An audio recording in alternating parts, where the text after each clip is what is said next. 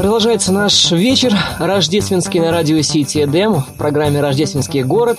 Сейчас мы приветствуем нашего коллегу, также и пастора, ведущего программы «Живое слово» и пастора Международной церкви «Миссионер» в Москве Артема Руманикан. Артем, приветствую. Добрый вечер, я приветствую всех наших слушателей. А рад, что, в принципе, сегодня у меня есть возможность поделиться вот этим небольшим словом с вами. Спасибо большое, Артем, что вы в эти приятные такие торжественные минуты вместе вместе с нами на волнах не только радио Сити ДМ, но также и на волнах семейного радио. Мы рады, что вот мы вот так вот объединяемся и эти праздничные дни вот вместе встречаем на волнах наших радио. Артем, вот э, хотелось у вас спросить, как у пастора, как у служителя, э, было ранее Алексом сказано много чего вы делаете и много каких миссий несете в своей жизни.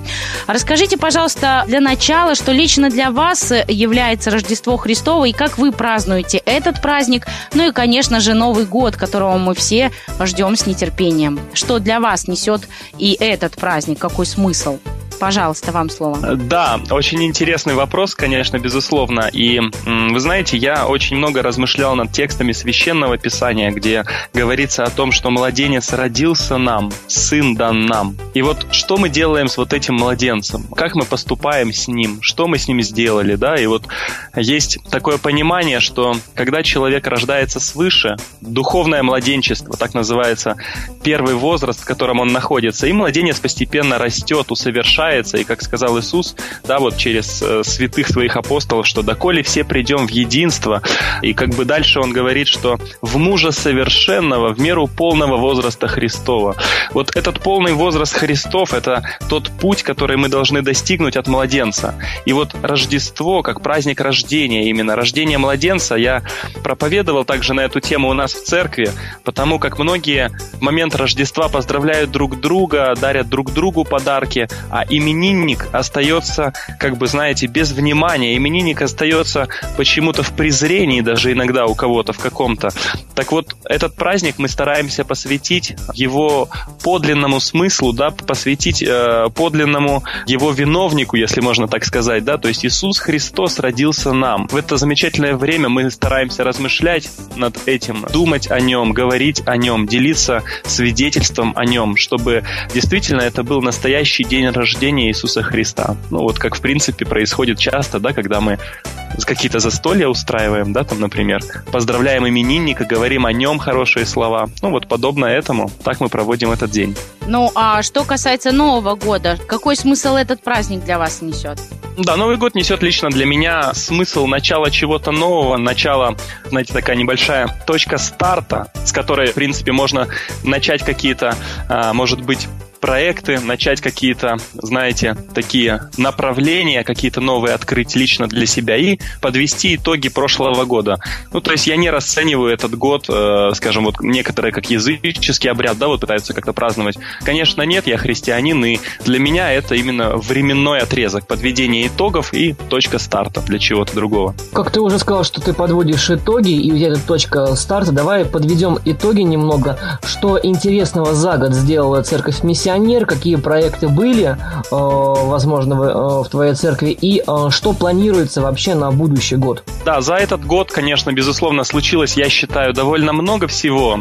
Наша церковь движется в разных проектах, также мы стараемся нести не только весть о Евангелии, просто рассказывать людям свидетельства, делиться, но также стараемся делать, как Иисус Христос, и Он говорил, что именем моим будете изгонять бесов, да, вот Он перечисляет, и также возложите руки на больных, и они будут будут здоровы. То есть вот вся полнота учения, которую унес Иисус Христос, мы пытаемся воплотить сегодня, пытаемся, чтобы каждый человек мог соприкоснуться с живым Богом.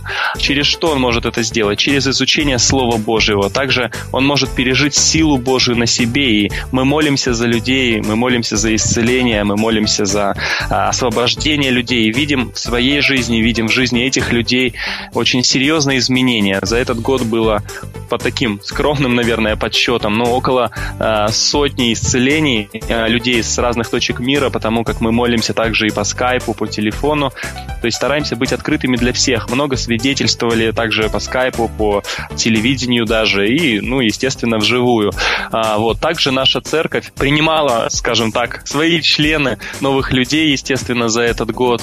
И мы, наверное, сейчас подошли к чему-то новому, подошли к международному партнерству. Сейчас появилось, мы стоим на а, пороге, вот мы общаемся с разными церквями по всему миру сегодня, даже с разными деноминациями. И за этот год было сформировано нами понимание того, что Церковь Божья, она не маленькая совершенно, да, как вот многие, к сожалению, думают. И она не просто, скажем, вот, ну, не только протестантская, скажем. Мы, наверное, поняли, осознали, что есть братья даже среди э, других конфессий. Э, наверное, обычным стандартным протестантам, ну, тяжело часто к этому прийти. И мы сейчас общаемся с многими очень удивительными людьми, с очень серьезными плодами по всему миру и э, в Израиле, например, и в Греции. То есть абсолютно в разных городах люди, представители разных, повторюсь, да, конфессий, несут очень серьезный опыт христианства, делятся с ним, делятся плодами, свидетельствами, радуемся вместе с ними. Надеемся вот на будущие совместные какие-то проекты, возможно. Так интересно, что труд Божий совершается в различных городах и странах. И, наверное, уже вот завершая нашу с вами беседу, хотелось от вас услышать пожелания людям, в эти праздничные дни.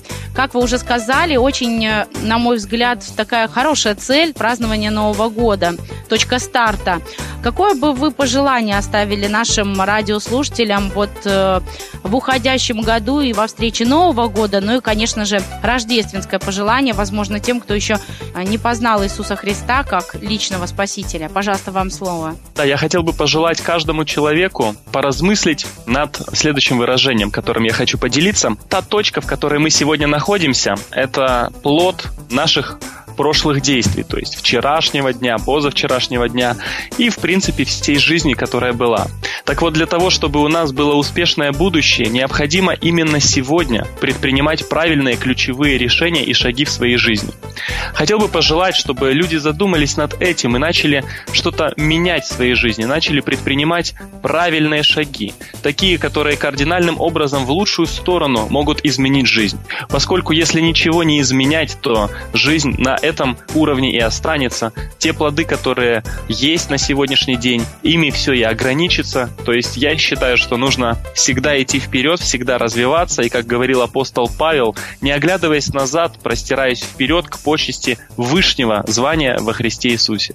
А тем людям, которые еще не познали Господа Иисуса Христа, конечно, я желаю примириться с Ним, потому как э, многие сегодня размышляют, думают, ставят перед собой разные цели. Иногда это просто достижение достижение финансовых каких-то результатов, иногда это слава и популярность, но был в истории такой известный человек, Александр Македонский, который даже по традиции попросил похоронить его и оставить его руку, торчащую из гроба, но для чего он это сделал? Многие удивляются, что это такое. Он попросил это сделать, чтобы оставить некое послание людям, которые будут знать о этой былине, наверное, да, о этой легенде, что это человек, который завоевал, в принципе, весь цивилизованный мир, достиг очень высокого уровня финансов, но, умирая, ничего не смог взять с собой. Его рука осталась пустой.